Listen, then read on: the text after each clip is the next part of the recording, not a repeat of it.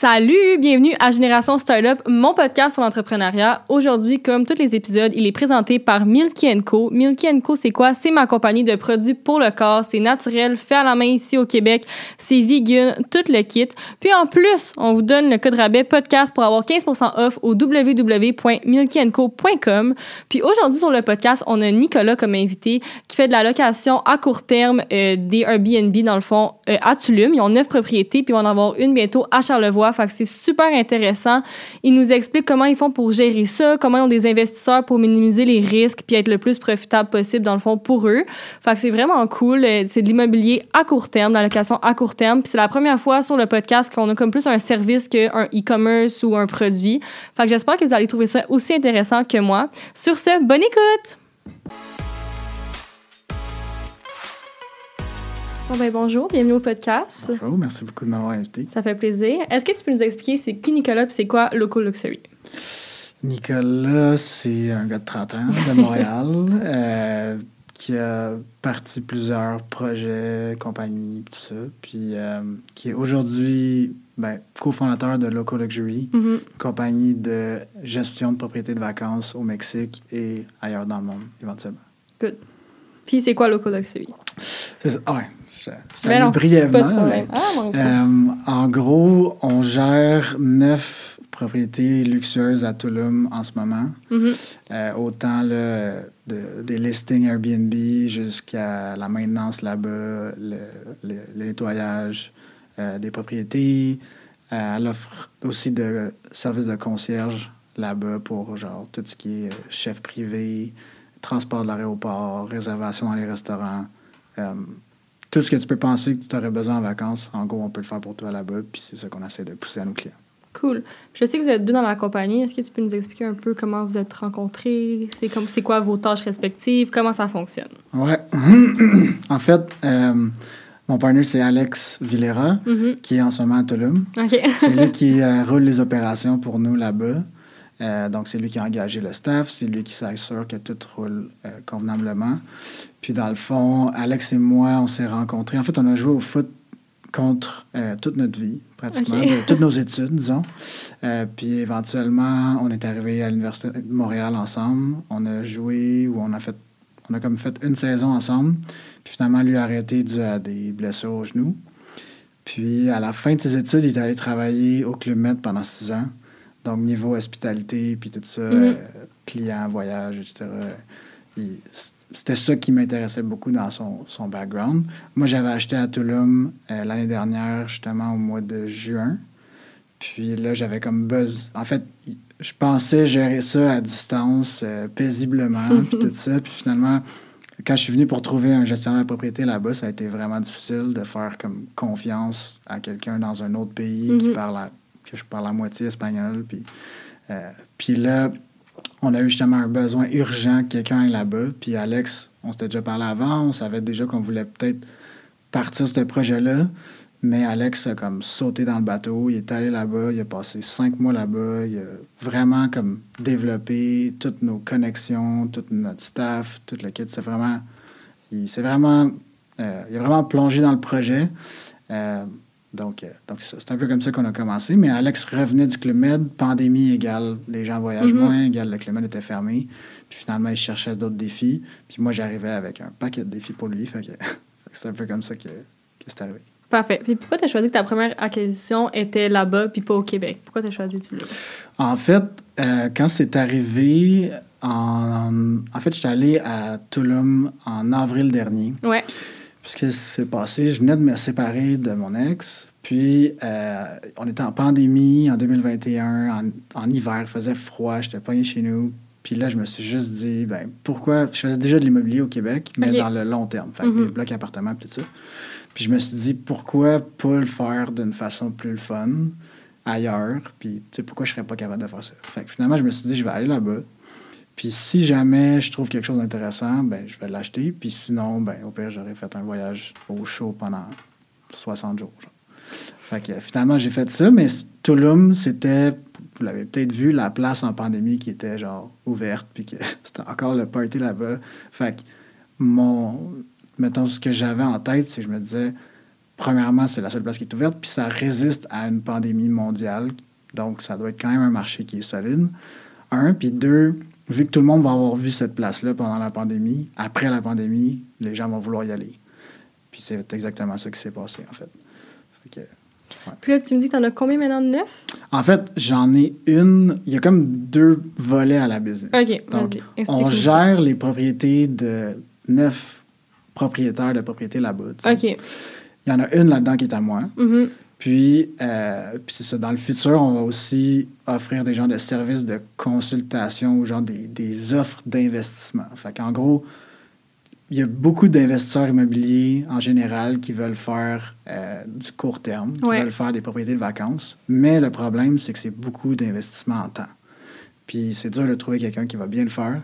Fait que moi, si j'arrive avec un- une opportunité d'investissement pour un investisseur, puis je lui dis, ben regarde, voici les, les chiffres de la place, puis le gestionnaire de la place, c'est moi. C'est moi qui va m'assurer que ça va fonctionner, ce projet-là au lieu de faire confiance à un, un tierce partie, genre. Fait que c'est là, en fait, on a le volet gestion, puis le, volet investissement euh, qui va rentrer. Puis en fait, ça, ça se travaille tout ensemble. là. Quand on, a un nou- un- on achète une nouvelle propriété, on a un nouveau client en même temps. Donc, donc là, on vient d'acheter un, un chalet à Charlevoix qui a une vue incroyable. Puis, euh, ben, c'est ça, ça nous rajoute un client de gestion en même temps. Puis Charlevoix, c'est la deuxième ville qu'on veut ouvrir après Toulouse. OK. Puis pourquoi tu as choisi du court terme au lieu du long terme? En fait, j'ai fait de le long terme aussi. Ouais. Puis, euh, c'est. Tu sais, quand tu joues dans le long terme, premièrement, c'est hyper profitable. J'ai fait beaucoup, beaucoup d'argent avec ça. Puis ça a vraiment bien été. Fait que ça, c'est cool. Mais à un moment donné, j'ai besoin d'avoir du fun aussi dans ce que je faisais. Mhm. Puis c'est tellement tricky de dealer avec la place où les gens vivent. C'est comme des irritants que les locataires peuvent avoir comme à tous les jours dans leur vie quotidienne. C'est pas genre, ben, au pire, si ça, ça marche pas, mais je- j'étais en vacances, c'est pas si grave, je vais être là pendant trois jours, quatre jours. C'est comme les gens qu'on héberge aujourd'hui, c'est des gens qui ont un gros sourire d'en face quand ils arrivent, puis sont contents, puis s'en viennent avoir du fun. Puis nous, on leur donne du fun, puis on a du fun à leur donner du fun. Mhm. Fait que c'était comme un peu ça le- la mentalité. L'autre chose, c'est aussi que le court terme, ça fait beaucoup plus de revenus que dans le long terme. Les banques aiment moins ça, puis les banques le financent moins, mais ça fait beaucoup plus de cash flow en général. Puis surtout dans un moment en ce moment où les taux d'intérêt montent, il y a des gens dans le long terme en ce moment qui vont avoir de la misère à arriver s'il y avait des taux variables. Alors que dans les propriétés de vacances, tu fais tellement, tu fais comme deux à trois fois plus de revenus normalement. Donc, tu claires ton paiement hypothécaire beaucoup plus facile. Puis quelqu'un qui voudrait faire comme toi, puis investir, mettons, euh, à l'étranger, est-ce que tu avais eu comme du financement de la banque là-bas? Comment ça fait placer son argent pas au Canada? C'est compliqué. OK. Et c'est encore relativement nouveau. Ça fait un an à peu près que ça s'est passé. Donc, donc c'est encore nouveau, mais en gros, pour emprunter au Mexique, il fallait presque être mexicain Mhm. ou il fallait avoir une compagnie mexicaine qui avait des états financiers depuis un an. Fait qu'il y avait comme un an de Mhm. track record. Euh, alors, c'est pas financé. Tout ce qui est là-bas, tous mes clients aussi, c'est des gens qui ont acheté cash. Euh, sauf un récemment, en fait, qui a réussi à. En fait, lui, il a hypothéqué quelque- un actif ici pour Mhm. acheter là-bas. Donc, ça revient presque à juste prendre un prêt personnel ici. Donc, c'est pas vraiment financé sur l'actif là-bas. Puis, il y a- on a trouvé récemment des compagnies qui font ça, qui sont pas des banques qu'on connaît, là. C'est des plus petites compagnies qui font du financement de ce genre-là.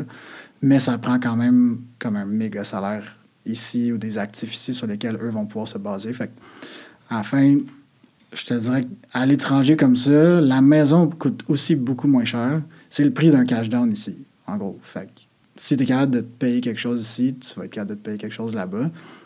Euh, mais c'est ça. C'est, fait que je dirais que c'est, un, c'est plus compliqué, puis on va regarder ça dans le futur. Puis si nous, on a des états financiers solides avec la compagnie qu'on opère, éventuellement, les banques vont dire, bon, mais là, si c'est pas nous autres qui va leur prêter, quelqu'un d'autre va le faire. Fait que Mhm. c'est ça. Good. Puis tu as l'air d'avoir quand même une équipe. Est-ce que tu as des employés? Comment? C'est qui dans la compagnie? C'est juste vous deux? Vous êtes plus? Comment ça fonctionne? Donc, jusqu'à tout récemment, on était deux, Ouais. disons, partners dans la compagnie. On est Mhm. encore deux partners, mais là, on vient de rentrer une troisième personne qui, va, qui a un background aussi dans l'hôtellerie, qui va venir vraiment gérer les opérations. Mais disons que Alex et moi, on le faisait parce qu'il fallait que quelqu'un le fasse. mais pas parce que c'était dans nos skills naturels, disons. Cette personne-là est hyper, hyper structurée. Elle a un background d'hôtellerie puis de gestion dans l'hôtellerie pour, comme, je pense, entre 10 et 15 ans d'expérience. Mhm. Donc, euh, c'est quelqu'un qu'on pourrait pas payer, honnêtement. Donc, en ce moment, on aimerait bien ça qu'elle rentre dans la compagnie. Puis, euh, d'ici un an, ça devrait être le cas. Fait que pendant la prochaine année, elle va travailler avec nous euh, pour éventuellement rentrer dans l'actionnariat aussi. là. Puis est-ce que là-bas, je sais que vous deux vous en occupez, mais est-ce qu'il y a comme un concierge sur place quand vous, vous êtes pas là? C'est quoi votre staff? Est-ce qu'il y a une femme de... Ben, homme ou femme de ménage, mais c'est quoi l'équipe là-bas? En fait, pour revenir un peu sur ta question de tantôt, Ouais. le staff, je te parlais dans l'équipe, Mhm, dans l'équipe, disons, ouais. qui est plus management. euh, c'est nous trois Ouais. pour l'instant. Puis là-bas, on a trois ou quatre femmes et hommes de ménage. on a un homme de ménage qui était notre gars de maintenance, puis finalement, il a décidé de, de se recycler en, Ouais. en homme de ménage. On a un autre homme de ménage. On a un concierge et comme un aide concierge. Mhm. Euh, puis un gars qui nettoie les piscines. Fait en gros, c'est quand même une, une équipe de comme sept personnes à peu près. Mhm. Puis euh, c'est tous des Mexicains. Euh, puis c'est ça. En fait, en- la majorité d'eux ne parlent pas en anglais. Ils parlent juste en espagnol. Fait que nous, on- tu sais, Alex, en fait, mon partner, parle parfaitement ou presque parfaitement espagnol. OK. Puis, euh, puis ouais, c'est ça. Fait que quand tu arrives là-bas, tu vas te faire recevoir par notre concierge, qui lui parle parfaitement anglophone. En anglais, excuse, anglophone. il parle parfaitement en anglais. Ouais. Puis, euh, il va te recevoir là-bas. Si il n'a pas déjà tout booké tes activités avec toi, rendu là-bas, c'est encore plus facile de, de le faire, disons. Mhm. Fait que là, il va vous rencontrer, il va vous proposer des activités, il va comprendre aussi votre vibe, puis peut-être vous proposer d'autres choses. Donc, euh, donc c'est à peu près la seule personne que tu devrais rencontrer si tu vas là-bas. À part s'il y a un problème majeur, peut-être que là, mon partenaire Alex va venir te voir. Puis comment tu as trouvé ça, engager des gens à l'étranger, puis parfois devoir gérer ça de plus loin? Comment tu gères ça?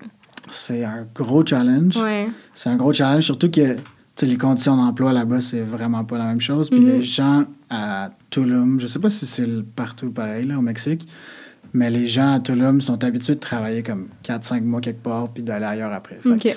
Le roulement qu'on a eu à date est énorme. Puis quand on est capable de garder quelqu'un pendant 4 mois, on est comme yes, on l'a fait.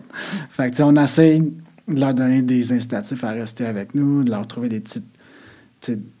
D'avoir des, des salaires intéressants, mais c'est aussi dans comment qu'on- on, leur parle, quel genre de petits avantages qu'on peut. Est-ce qu'on peut leur laisser, mettons, une villa pour eux, puis leurs amis, genre une soirée qui c'est pas loué. Ben, ça, ça nous coûte rien, puis ça leur fait tellement plaisir. Fait c'est le genre de petites affaires qu'on essaie de faire avec eux, mais c'est un challenge énorme, puis on n'est pas encore au bout de, comprendre vraiment la bonne, euh, la bonne recette, mettons, Mhm. pour, pour ça, mais on s'améliore euh, à tous les jours. Good.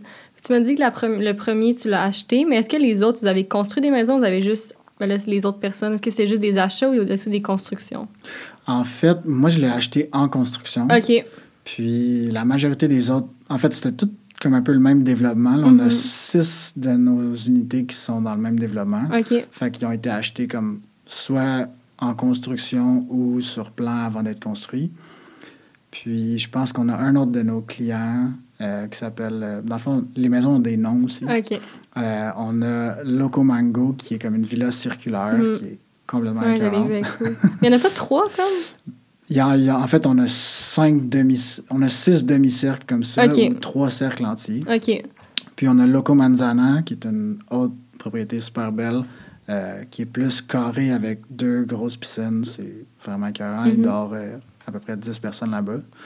Mais celle-là, elle a été achetée déjà construite. OK. Fait que ça dépend vraiment. Au bout, ça coûte à peu près, ça coûte à peu près la même chose. Normalement, quand tu achètes sur plan, tu as un petit rabais, mais ta propriété va être prête dans comme un an.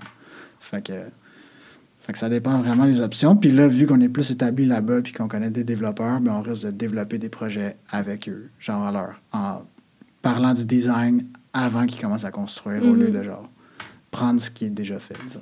Puis est-ce que vos maisons sont allouées seulement sur Airbnb ou c'est d'autres plateformes? Non, en fait, pour toutes les gens qui écoutent en ce moment, Ouais. faites juste nous écrire sur Instagram à Loco Luxury. Mhm. Ou euh, sinon, on est sur euh, Verbo, Mhm. VRBO, je sais pas Mhm. comment l'appeler, mais Verbo puis Airbnb. Puis sinon, mettons, au euh, Québec, on va probablement être sur les autres sites de chalet à louer. là. Il y en a une tonne. OK. Fait que, Puis quelqu'un qui voudrait, mettons, commencer une compagnie comme vous, c'est quoi les étapes de mettre une maison sur un BNB? Ça dépend de ce que tu OK. Au Mexique, c'est un peu free for all. Mhm. Fait que tu t'achètes quelque chose, tu peux le lister là-bas. Après ça, tu vas avoir des impôts et des taxes à payer. Fait qu'il y a quand même ça à regarder. Mais au Québec, comme plusieurs le savent, c'est quand même compliqué. Il faut Mhm. que tu aies des permis de la ville. Il faut que la ville t'autorise. Après ça, il faut que la. Je sais pas c'est quel c'est quoi le nom de l'entité exactement. là. C'est la CITQ, c'est comme l'hôtel, le, le tourisme, l'Institut de tourisme Ouais. au Québec, whatever. Eux autres, ils te donnent un autre permis pour que ça soit accepté. Puis après ça, ben, il faut que tu déclares tous tes revenus. Fait que tu vas payer. En fait, tes clients vont payer la taxe de vente de 14,975% Puis après ça, euh, tu vas payer ben, des profits comme si c'est personnel, si la maison est juste à toi, tu vas payer tes impôts. C'est comme du revenu normal. Mhm. Puis si c'est dans une compagnie, ben, tu vas payer des impôts de compagnie. Good. Ouais. Puis je sais que quand tu es comme sur un BNB, une plateforme comme ça, tu dépends quand même de l'algorithme. Comme, est-ce que Ouais. vous avez comme des stratégies pour être plus comme dans les recherches en haut? Est-ce que tu nous Mhm. expliques un peu ça? Je sais que les reviews aussi, c'est important. Exact. Fait que review, c'est super important Ouais. d'avoir le super host. Fait que d'avoir genre. Il y a comme des critères, là, mais il faut que 90% des gens te donnent 5 étoiles. puis Il faut que, ça soit propre. Faut que, faut que tu n'as pas le droit de canceller euh, un, un nombre de bookings. là. Disons qu'il arrive quelque chose d'incontrôlable, Mhm. mais tu n'as quand même pas le droit de t'en canceller trop. Là. Fait Ok. qu'il y a comme, ou tu peux t'entendre avec les clients, mettons, pour, au lieu de canceller. Mais euh, ça, c'est clairement un autre facteur. Puis sinon, c'est juste de jouer avec ton, ton listing ou ton. Ouais, ton listing, je sais pas comment dire ça en français. Moi non plus. avec ton annonce, Ouais. disons, Airbnb. Fait que tu fais juste bouger des photos, t'en rajoutes, tu changes le contraste ou tu changes tes descriptions, tu changes les prix, tu changes les conditions de réservation. Mhm. Juste le fait de jouer avec ton, ton annonce, Ouais. ça fait qu'elle repop en haut avec l'algorithme d'Air- d'Airbnb. Puis après ça, ben, c'est d'avoir la meilleure photo. La première photo, c'est la plus importante. Fait qu'à chaque fois, on a, en tout cas, la majorité des gens ont déjà voyagé avec Airbnb. Puis ce que tu vois au départ, c'est la localisation, puis la première photo. Fait que la localisation, c'est quelque chose que tu dois décider avant d'acheter la place. Tu peux pas changer après. Mais la première photo, il y a toujours moyen d'arranger ça pour que ça soit encore plus intéressant pour les gens. Puis c'est vraiment ça qu'ils vont faire, qui Mhm. va faire qu'ils vont booker. Puis est-ce que parfois ça stresse un peu de, de dépendre de des plateformes comme pour ta business ou tu penses qu'il y a toujours un autre moyen de que ça fonctionne? En fait, en ce moment, ça me stresse pas trop, Mhm. mais ultimement, on veut grossir la notoriété de la compagnie pour avoir des bookings en direct parce que Airbnb prend à peu près comme 18 Ouais. de frais, ce qui est énorme. Puis à la fin, c'est comme. C'est les clients et nous qui vont, qui vont payer ce montant-là. Mais on pourrait. On arriverait à la fin, on, on serait beaucoup plus content de sauver ce 18 %-là pour nos clients. Puis qu'à la fin, ben, tout le monde en fait juste plus. Puis c'est sûr que ça prend des assurances, ça prend aussi la notoriété parce que la plus grosse chose qu'Airbnb fait, ben, en fait, il y a deux affaires. Mhm. Un, il donne la sécurité aux clients et euh, à l'autre, euh, que s'il y a un problème, les assurances vont être, vont être bonnes, puis ils vont, ils vont supporter, puis tout ça. Puis aussi, ils ont une notoriété. Euh, il y a un gros volume de personnes qui voyagent. Pour un autre comme nous qui commence, c'est sûr que c'est hyper intéressant parce que sinon, je sais pas où qu'on irait chercher nos bookings. là. Ça serait sur des groupes Facebook puis des, des annonces en ligne, mais c'est quand même la plateforme la plus utilisée pour voyager euh, dans des maisons privées, disons, euh, en ce moment. Donc, éventuellement, le brand sera rendu quelque part où on, va, on espère avoir un genre de volume de booking plus élevé en direct que sur des plateformes. Mhm. Mais pour l'instant, on est on essaie de perfectionner notre art sur Airbnb, puis de, notre art de gestion de propriété aussi. Là. Fait que après ça, ça sera autre chose. Good. J'ai vu que vous êtes vraiment présent sur les réseaux sociaux. Est-ce que tu peux nous expliquer un peu votre technique euh, marketing? Est-ce que tu vois que ça vous aide ou pas vraiment? Comment ça fonctionne? Ça nous aide clairement. Ouais. Euh, on a fait venir plusieurs influenceurs du Québec, en fait, vu qu'on est d'ici, Mhm. euh, à la vi- ben, au Villa. Puis euh, ils en ont parlé. Eux ont adoré leur expérience. Puis après ça, c'est bouche à oreille. Puis c'est comme un tas d'influenceurs qui nous ont écrit parce que, évidemment, on fait des échanges avec ces gens-là en leur offrant soit un rabais ou une gratuité pour que pour qu'ils viennent rester chez nous en échange de contenu. Donc, ça fait ça a juste fait exploser les demandes à ce niveau-là. Puis on doit vraiment les sélectionner puis Mhm. Puis aussi, c'est qu'on est les gestionnaires, on n'est pas les propriétaires, fait qu'on n'a pas toute la flexibilité qu'on veut. Il faut que ça soit un win-win pour tout le monde. Puis des fois, tu sais, mettons au Québec, on a, avoir fait, on a fait venir comme des influenceurs qui avaient au total, je pense, 2 millions, 3 millions d'abonnés ensemble. Ouais. Donc, si tu en fais venir d'autres du Québec, c'est un peu toute la même gang de, de followers qui vont regarder ça. Fait que c'est bien choisir nos batailles. Mais euh, en gros, on pose des photos genre de, de, nos propriétés, des photos des influenceurs qui sont là-bas, des activités que tu peux faire là-bas. On essaie de faire rêver les gens un peu, là, parce que en fait, c'est vraiment un rêve. Mhm. Ça peut vraiment être un rêve Tulum si tu le vis avec nous, puis si on te fait vivre les meilleures expériences là-bas que nous, on a trouvé, puis qu'on a qu'on n'aurait pas trouvé si on était juste là-bas, euh, tu sais, comme une semaine, comme la majorité des gens le font. Puis c'est sûr que ça t'a amené une grosse notoriété, les influenceurs, mais est-ce que tu as vu comme un lien direct avec les bookings ou pas encore? Un petit peu, Ouais. on le voit, mais tu sais, des voyages, ça se prévoit quand même d'avance. Donc, nous, on a commencé à faire ça en mars.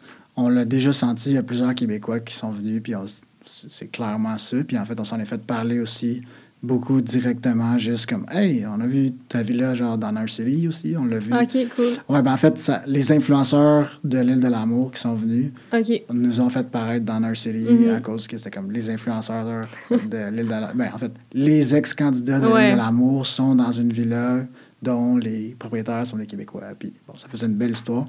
Donc, c'est un peu, c'est un peu ça. Puis on veut continuer de le faire tout en respectant nos clients là-dedans aussi. Mhm. Donc, ça va être plus des rabais, mettons, que des gratuités pour que nos clients fassent quand même de l'argent, mais que notre compagnie gagne en notoriété, puis euh, qu'on puisse avoir des, des bookings en direct éventuellement. Fait que, fait qu'il y a ça. Puis, euh, puis sinon, ça, on, regarde pour le faire aussi avec des gens ailleurs qu'au Québec, parce que ça reste qu'au Québec, en général, le budget qu'on a pour voyager est peut-être moins que quelqu'un qui habite aux States Mhm. ou en, en Europe. Donc après ça, les prochaines étapes où ce que on va se rendre bientôt, là, c'est plus par manque de temps. Euh, mais ça va être d'éviter des gens vraiment, peut-être des influenceurs de voyage, plus que des influenceurs de lifestyle, Mhm. ça, là. Euh, à la, au villa, puis euh, de faire rêver leur clientèle aussi. là. Nice. Moi, je me demandais, les gens, ils viennent de où? Par, genre, tes clients, principalement, de quel pays ils viennent? Il y en a- C'est beaucoup des Canadiens et des Américains, à cause Ouais. que c'est facile d'accès. Mhm. Euh, c'est un vol direct, tout ça. Puis sinon, tu as des Européens qui viennent là-bas. C'est pas mal. Ça doit représenter, mettons, 90% des gens qui viennent euh, à Toulouse en soir. Puis est-ce que vous payez pour des pubs, genre, ou est-ce que vous pouvez payer sur Airbnb pour être dans les résultats en premier, ou c'est vraiment juste organique? C'est vraiment organique sur Ouais. Airbnb. Je pense que c'est voulu de leur part de garder ça comme équitable ou je sais pas. Fair, ouais. Fair, mais éventuellement, justement, quand on aura probablement un autre de nos partners qui s'en vient, qui risque d'être plus côté marketing, Mhm. lui pourra nous créer des campagnes euh, de, de marketing en ligne sur Google AdWords ou sur Instagram ou sur TikTok ou sur toutes ces plateformes-là pour qu'on puisse justement avoir du volume sur notre site web à nous autres, puis tout ça en direct. Super. Puis moi, je me demandais, est-ce que tu peux nous expliquer un peu c'est quoi ton parcours comme avant cette compagnie-là qui t'a amené à faire de l'immobilier? Ouais, fait qu'en fait, euh, il y a maintenant presque huit ans, Mhm. Euh, Anthony Vandram et moi, on a fondé Poche et Fils Mhm. ensemble, qui est une compagnie de t-shirts à poche, euh, qui était au départ un, un petit projet, puis finalement qui a pris à- quand même beaucoup d'ampleur. Donc, on a fait ça activement les deux pendant comme 5-6 ans. Ouais. Là, éventuellement, la pandémie a frappé, puis, une- mettons, budget-wise, on devait aussi couper du staff euh, avant même que la pandémie commence. Fait que, fait qu'en gros, moi, je suis sorti, je pense, justement en décembre 2019. La pandémie a frappé en mars 2020. Mhm. Donc, c'était comme un bon timing qu'on avait fait des coupures, mais en même temps, on savait même pas à ce point-là, en mars, si la business allait survivre. Fait que, en gros, j'ai commencé en immobilier en janvier 2020. Ouais. J'ai fait mon premier deal peut-être en juin. Euh, en fait, on avait fait notre. Comment ça fonctionne en immobilier, c'est que tu fais une offre d'achat, puis ça prend des mois, des fois, avant que la, la transaction se concrétise. Mais j'ai fait ma première offre d'achat, genre le 17 mars 2020. La Mhm. pandémie avait frappé le 15. là, tout le monde était rentré chez eux, tout le monde capotait. Moi, c'était mon premier deal en immobilier, puis j'étais comme, non, ce deal-là, il est trop bon. genre, je m'en fous qu'est-ce qui va se passer, mais comme, faut qu'on le fasse. Fait que, euh, en gros, c'est ça. Puis, tu sais, j'avais pas non plus l'argent pour faire sais, j'aurais peut-être fait un deal en immobilier, puis après ça, j'aurais, on se tourne les pouces, on Mhm. essaie que celle-là marche, puis on se tourne les pouces. C'est pas vrai, là. Il y a quand même du travail à faire beaucoup sur les propriétés que tu achètes, mais comme je me serais limité à un projet. Alors, j'étais allé chercher des investisseurs plus passifs qui vont, eux, euh, fournir l'argent, faire leur genre d'analyse pour voir si ce projet-là peut être intéressant. Mais c'est tout moi qui mets la main à la pâte, moi ou certains autres partenaires que j'avais dans le passé. J'ai fait ça pendant comme deux ans, disons. J'ai acheté mon dernier bloc, en fait, d'immobilier long terme, fait de, de bloc appartement en décembre 2021. Ouais. Puis je viens de le vendre il y a deux semaines. Fait Cool. qu'il m'en reste encore trois. J'essaie de les vendre aussi pour euh, transférer cet argent-là, en fait, dans le court terme. Mhm. Puis maintenant aussi qu'on a fait des profits, ça va me permettre d'investir dans mes propres projets plus souvent. Euh, mais c'est ça, en ce moment, avec les taux d'intérêt qui montent, tout ça, le, le marché a complètement changé. Fait que ça l'a ralenti, ça l'a quand même vraiment bien tourné pour moi, mais c'est ça. C'est un peu mon parcours en, en immobilier. Puis en ce moment, comment je vois le futur, puis avec le fun que j'ai à faire ce que je fais, je vois, je pense que ça va juste être des- de l'immobilier de vacances pour le reste de ma vie. Good. Ouais. Puis est-ce que tu es à l'aise de nous dire, tu as investi combien dans la première acquisition qui était à Tulum, puis comme, donc, combien ça t'a coûté, combien vous avez investi, puis après, ben, si tu à l'aise, combien ça te prend combien de temps comme le rembourser ou être Ouais. profitable? En fait, on a acheté la propriété à 305 000 US là-bas. Puis là, t'étais tout seul ou t'étais avec ton partner? C'est ça. Dans le fond, on était trois partners. Moi, j'étais l'actionnaire opérant là-dedans. Moi, j'ai pas mis euh, zéro dollar. En fait, j'ai payé mon voyage au départ là, pour aller là-bas, puis j'ai eu bien du fun. Fait que c'était pas vraiment... je peux pas vraiment rentrer ça là-dedans. Mais euh, en gros, c'est mes deux partenaires euh, investisseurs qui ont payé ce 305 000-là US cash au départ. Fait que c'était comme progressif. Là. Au début, quand tu signes le contrat, tu as genre un montant à déposer maintenant. Puis plus que les travaux avancent, plus que tu en as euh, à renvoyer. Mhm. Mais euh, aujourd'hui, je pense que la propriété va peut-être faire à peu près 80 000 de profit euh, après impôt là-bas. Donc, on devrait rembourser ça en comme 4-5 ans. C'est assez. C'est vraiment différent de l'immobilier, mettons, long terme. Puis c'est aussi vu que c'est pas finançable que c'est plus ce genre de truc-là. Mettons, je vais être conservateur puis dire comme 5-6 ans. Mais quand même, c'est pas la même game qu'ici quand on est dans du 25 ans là, Mhm. pour du long terme. Fait que, Puis pour les autres propriétés, mettons, qui sont pas à toi, que c'est plus toi qui gères, comment ça fonctionne? Est-ce que c'est comme ils te versent un salaire? Comment ça fonctionne pour que toi, tu, sois, tu bénéficies de la situation? On, on a un frais de gestion sur les bookings qui sont réservés. Fait que, Mhm. disons, euh, si quelqu'un vient puis il reste, euh, mettons, une coupe de nuit, ça lui coûte 1000 dollars pour faire un, un exemple bien simple. Nous, on, on charge 15 de frais de gestion là-dessus. Fait qu'on va faire 150 dollars sur ce deal-là. Puis euh, aussi, ce qu'on fait, c'est qu'on... Sur tous les services de conciergerie qu'on offre là-bas, il y a une commission qui est prise, qui est souvent payée par le fournisseur. Fait que, disons qu'on on envoie nos clients dans un restaurant, ben eux vont nous donner une commission pour la référence. Donc, on fait de l'argent sur les bookings, on fait de l'argent sur les travaux qu'il y a à faire. Disons qu'il y a un plombier qui doit venir, ben nous, on se prend quand même un frais de gestion pour gérer le plombier, qui est Mhm. aussi comme 15% du travail. Fait que si ça coûte 100 ben on va charger 15 de, de frais de gestion. Puis c'est pas mal ça. Puis sinon, l'autre volet dans la compagnie qui va nous donner de l'argent, c'est quand on est propriétaire du bloc, ben, de, de l'immeuble, Ouais. puis qu'on va faire aussi de l'argent en tant que propriétaire. Puis comment vous décidez les prix de, du Airbnb, mais dans le fond, de la location par nuit? Est-ce que c'est vous ou c'est l'app? Comment ça fonctionne? Tu peux laisser Airbnb choisir ton Ouais. prix, mais c'est toujours trop bas. Ok. Dans le fond, eux veulent des bookings à tout prix, puis ils veulent que ça soit occupé, puis tout le kit. Mais pour optimiser ta rentabilité, c'est de faire des analyses euh, avant, d'avance pour le genre de prix moyen que tu devrais avoir par année. C'est de vraiment jouer avec tes prix aussi pendant l'année selon ton taux d'occupation. Fait que, disons, on va regarder euh, un, jusqu'à un an d'avance. Là, fait que dans les, mettons dans les euh, 8 à 12 prochains mois, Ouais. c'est quoi notre taux de booking? Est-ce que c'est intéressant ou on est un peu en retard sur nos objectifs? Si on est en retard, on va baisser un petit peu les prix ou on va baisser les minimums de nuit que les gens peuvent rester pour être là. On peut augmenter les rabais s'ils restent plus longtemps. Tout ce genre de, de trucs-là. Donc, c'est continuellement de jouer avec ça. Puis quand tu es rendu à comme un ou un mois d'avance, ben là, tu veux juste être qu'il y a quelqu'un chez vous. Là. Donc là, les prix diminuent beaucoup. Puis je te dirais, quand, mettons, le pic de l'année, puis le, le, le, plus haut moment de l'année, le plus bas moment de l'année, ça peut être comme trois fois le prix. Trois à quatre fois le prix, peut-être. Fait que, ouais, c'est de jouer constamment avec. Puis il y a aussi des applications que tu peux, ou des gens de. Ouais, des, des, des applications qui viennent optimiser le prix pour toi selon la saison, selon le, le taux d'occupation des autres maisons dans la région, puis tout ça. Je sais que tu m'as dit que tu choisi Tulum parce que c'était encore ouvert avec le COVID, mais est-ce que ça vous a impacté une fois ou même pas, ça vous a jamais impacté le COVID?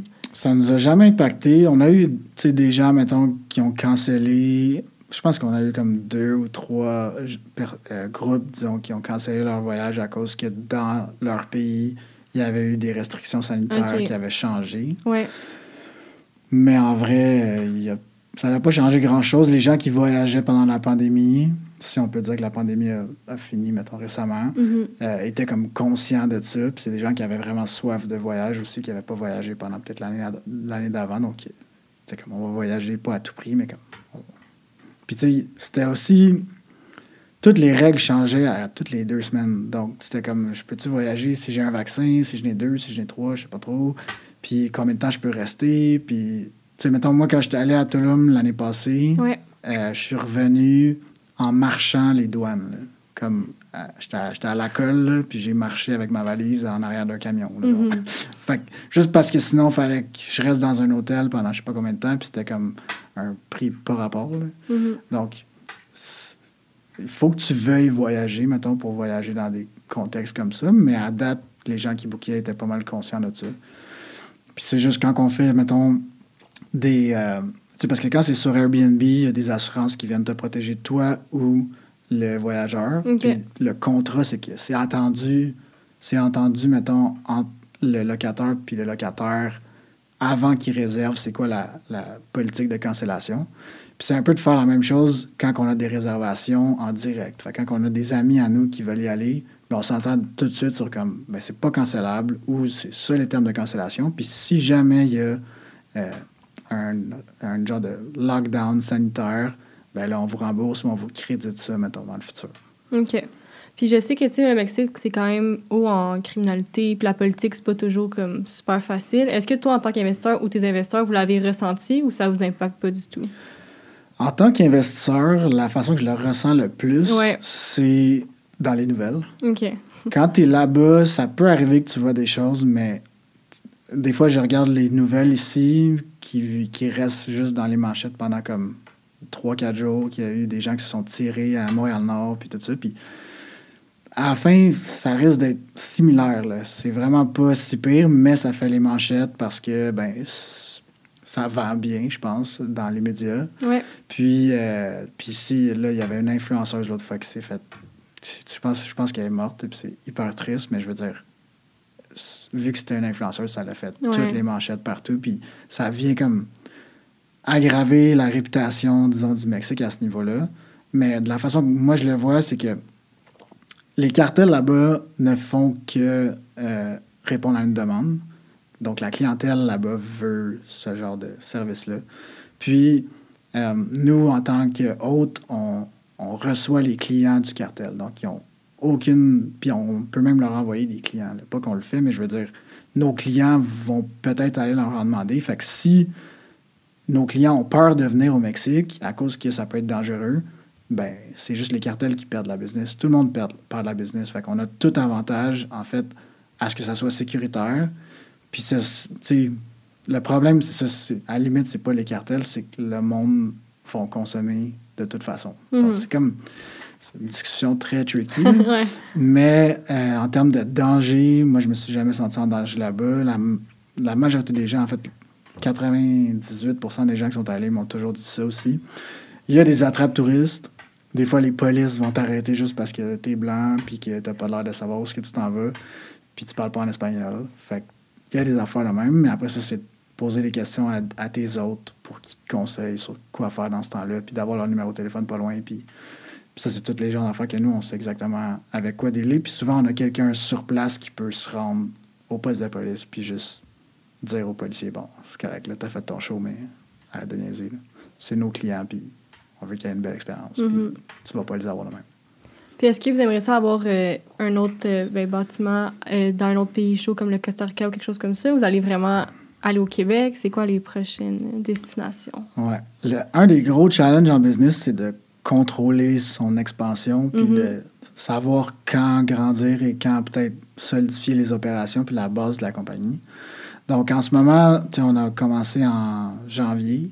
Mhm. Fait que ça va quand même très vite. Puis on aurait pu prendre d'autres contrats, puis d'aller dans- au Costa Rica. Déjà, on a des clients qui sont là-bas, puis qui veulent qu'on aille gérer leur place. Mais je te dirais qu'en ce moment, ça va être Tulum et Charlevoix pendant le, le prochain peut-être 12 à 18 mois. Puis la prochaine destination qu'on risque de faire, ça va être une destination purement de plage. Donc, on pense aux îles turquoises, on pense au Costa Rica aussi. Puis euh, ça va être de faire les mathématiques pour voir si ça fait du sens. Euh, mais on aimerait ça avoir un bord de l'eau, un beachfront. Mhm. Parce que Tulum, c'est quand même une ville de party en général, mais une ville de plage, je sens que notre clientèle qu'on va pouvoir viser va être beaucoup plus large. Puis aussi, on se cache pas, la business dans laquelle on est, c'est une business un peu lifestyle. On veut profiter de ces propriétés-là. Puis Tulum, quand tu es rendu à 45 ans, ben, ça se peut que tu n'aies plus envie d'y aller. Fait que- ou moins envie d'y aller, dépendamment des gens. Mais une destination sur le bord de la plage, on pourrait tout y aller probablement comme toute notre vie. Mhm. Fait que ça, après ça, on pense à l'Europe aussi, pour la culture, tout ça. L'Italie, c'est comme une destination que tout le monde, en tout cas, je connais personne qui veut pas aller en Italie parce qu'ils ont eu des mauvaises expériences ou qu'ils n'aiment pas la bouffe, genre. Ouais. fait que l'Italie ou le Portugal, tout ça, c'est des pays qu'on regarde après pour avoir une expérience différente, puis pour pouvoir en profiter aussi, nous autres. là. Puis est-ce qu'il y a plus d'avantages à investir à l'étranger, tu penses, en immobilier, ou c'est plus avantageux au Québec? Est-ce que le Québec euh, donne, vous aide parfois pour investir à l'étranger ou pas du tout? Pas du tout. Pas de, de l'expérience que j'ai, du moins. là. Je Mhm. pense pas qu'ils nous aident vraiment. En tant que, que pays puis comme gouvernement, tu veux que l'argent reste ici aussi. Mhm. Donc, à la limite, ils pourraient encourager les investissements de l'étranger, mais en même temps, ils veulent protéger l'accès à la propriété ici pour les Québécois. Donc, c'est comme. Je je pense, je sais pas s'il y a tant d'incitatifs que ça. L'affaire au Québec qui change, c'est que les propriétés sont finançables. Donc, ça. Sais, en gros, comme je disais un peu tout à l'heure, euh, le prix de ton cash down au, Me- de- au Canada, ça va être le prix de ta maison au Mexique. C'est un peu différent, mais disons, dans, dans l'optique que c'est finançable, ça peut être un peu plus intéressant. Euh, puis sinon, ben, pour nous, vu qu'on est québécois, c'est beaucoup plus facile d'arriver à Charlevoix puis de rencontrer les gens, puis on connaît déjà un peu leur vibe, puis les autres sont plus enclins à travailler avec nous, puis on a des normes de travail qui sont vraiment différentes des Mexicains ou de, de gens dans d'autres pays. Mhm. Donc, dans cette optique-là, puis aussi pour des investisseurs, ça peut être très rassurant de travailler au Québec parce que ils savent qu'ils vont pas, justement, il y en a qui ont peur, justement, tantôt tu disais pour les cartels, Ouais. pour, euh, pour la violence ou quoi que ce soit, mais au Québec, c'est pas des craintes qui sont là, c'est vraiment plus financier là, au Québec. Puis comment tu les trouves, tes investisseurs? Est-ce que c'est plus toi qui vas reach out ou c'est tout le temps eux qui sont venus vers toi? Au départ, c'était moi qui, qui faisais Ouais. beaucoup les démarches, puis après, c'est souvent, tu sais, j'en parle de ce que je fais aussi sur, sur mes réseaux sociaux à moi, Mhm. les gens avec qui j'ai travaillé, les investisseurs avec qui j'ai travaillé se parlent entre eux, puis, ou tu sais, à leurs amis, puis tout ça. Puis finalement, aujourd'hui, j'ai probablement plus de gens qui me contactent pour investir. Puis en ce moment, c'est plus moi qui, qui mets les breaks euh, là-dessus parce que justement, on essaie de structurer notre business avant de grossir. Ouais. Euh, mais ça dépend aussi le- en tant que en tant que genre personne qui va lever du financement, le moins de personnes il y a autour de la table quand on va prendre une décision importante, le plus facile c'est. Plus facile comme légalement c'est. Donc, si je peux trouver des plus gros investisseurs avec qui je m'entends bien, parce que c'est aussi très personnel comme relation, Mhm. euh, ben, ça sera plus ça. Fait peut-être qu'éventuellement, je vais juste me dire, ben là, je vais trouver un gros poisson qui va être capable de financer comme la majorité des acquisitions que je vais vouloir faire. Puis ça va être ça. Mais pour l'instant, c'est un peu de moi qui reach out, puis un peu des autres qui reach out, puis un bon mix des deux. Super. Puis pour le petit 15 minutes euh, qui reste au podcast, je vais te poser des questions comme plus courtes un peu. Exemple, c'est quoi euh, le plus gros défi dans la compagnie, selon toi? C'est. Mon Dieu, il y en a beaucoup. Ouais. Euh, je te dirais qu'en ce moment, ça a probablement été l'équipe à Toulouse. Donc, d'engager là-bas, Mhm. d'avoir une rétention de personnel, de savoir que le travail qu'ils vont faire, ça va être à nos standards de qualité. Euh, puis aussi, ça, de ne pas avoir à reformer des gens à chaque deux mois parce qu'ils sont pas contents. Puis tout ça. Fait que, euh, je pense que ça, ça a été le, c'est encore le plus gros challenge, vu que c'est ailleurs. Puis même, en fait, je dis ça, mais en ce moment, c'est genre un problème mondial. fait que, non seulement là-bas, il y a une différence de valeur puis de standard de travail, mais en plus, il y a une pénurie mondiale, de, ou genre, du moins en Amérique du Nord, là, de, de, de travailleurs. Fait que quand on va arriver à Charlevoix, je sens qu'on va peut-être se heurter contre, avec le même, le même challenge, différent, là, très différent en termes de les raisons pour lesquelles c'est compliqué. Mhm. Mais je pense que ça, c'est un méchant bon challenge. Euh, ouais, ça serait probablement ça ma réponse. Maintenant, j'aimerais savoir ton plus gros fail. Genre la pire péripétie qui est arrivée. S'il y en a une. Dans, euh, dans la compagnie actuelle? Ouais. ou dans ma vie, genre? Non, dans la compagnie. OK, attends. Euh, ben, mon Dieu. Ou comme avec un client, une mauvaise expérience bonne. à gérer quelque chose. Euh, mon Dieu, c'est parce que c'est des grosses questions pour euh, aller en rafale. Euh, attends. Parce qu'on a, on a eu plein de petits fails. Ouais, ça On peut a- être un petit fail. Ouais, je pense qu'on a eu plein de petits fails. Tu veux quelque chose de concret, là? Ouais, vas-y. Ben, en gros, c'est moi qui fais, qui crée la majorité de nos outils de gestion parce que c'est très dur d'avoir quelque chose de personnalisé à tes besoins. Mhm. Puis, en tout cas, j'en ai pas trouvé. Puis aussi, je suis capable de les faire.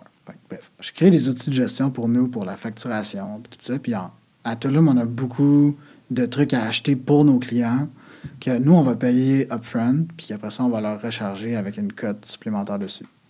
Donc, euh, si l'outil ne fonctionne pas parfaitement ou si la personne qui utilise l'outil n'est pas aussi à l'aise que moi avec l'outil, ben, ça peut créer des, des gros problèmes. Puis en fait, un des problèmes qui revient à chaque mois, c'est qu'on a de la misère à comme. Tu sais, la majorité des transactions là-bas sont cash, puis s'il n'y a pas nécessairement de facture tout le temps, puis de reçus, puis tout ça. Fait que nous autres, pour être sûr qu'on va être correct à la fin de l'année, puis qu'on va pas payer une tonne d'impôts, il faut qu'on aille ces reçus-là. Mhm. Puis il ne faut pas qu'on les oublie. Fait que c'est arrivé dans le passé qu'on peut oublier pour comme 2000 pièces mettons, de transactions. Que- Puis c'est juste, ça peut être une ligne sur Excel qui n'a pas bien fonctionné. Mhm. Ça peut être nous autres qui l'a oublié ou qu'on l'a mis, on pensait l'avoir mis puis on l'avait pas mis ou on l'a mis deux fois ou whatever. Fait l'outil de gestion est encore à travailler. Puis, puis en fait, récemment, on vient de pouvoir se concentrer sur ce projet-là. Euh, mon partner puis moi, comme à 100% Ça, c'est aussi une autre des différences qu'il y a dans les derniers mois. On avait comme, comme plein de projets autres parce qu'on pensait pas nécessairement que ça allait être une business, cette affaire-là. Ouais. Donc, euh, donc ouais, ça, ça peut être un... C'est, encore un, un challenge, euh, puis un, un défi, puis un... C'est encore un peu un fail, je dirais. on l'améliore, puis c'est beaucoup sur mes épaules, puis je vais... Je, je travaille là-dessus demain soir, euh, vendredi soir, là, ça va être bien le fun. Parfait. Puis pour être plus euh, côté positif, ça serait quoi ton plus gros accomplissement? Qu'est-ce que tu es le plus fier de toi avec euh, cette compagnie-là? En fait, je pense que mon- ma plus grande fierté, c'est que ben, mon partenaire Alex, il est revenu du Club Med. Il avait travaillé six ans au Club Med. Puis là, ben, Club Med égal, c'est la fête à tous les jours. Mhm. Il travaille vraiment fort. Il travaille de, je pense, 8 le matin à minuit le soir à tous les jours. Incluant, genre, il faut qu'il passe beaucoup de temps avec les clients, il faut qu'il boive beaucoup. Puis le monde sont en vacances. Fait que des fois, il se passe des affaires drôles aussi là-bas. Fait que Alex revient de six ans là-bas avec un genre de vision de la vie complètement bizarre, genre, complètement différente de la mienne, puis de la majorité de la société. Il revient ici, il arrive ici en pandémie, puis tu as été six ans à l'étranger, c'est sûr que tu as plus ton cercle d'amis, disons, à Montréal, il ne s'est pas développé autant qu'une autre personne qui serait restée ici. Donc, il arrive ici, puis il prend un, il trouve, il y a un méga down de comme, mon Dieu, euh, la réalité frappe, disons. Puis, je pense vraiment qu'on a réussi à donner à Alex une mission de vie, genre, puis un projet de vie que je vois pas quand est-ce que lui ou moi, on va, on va vouloir sortir de là.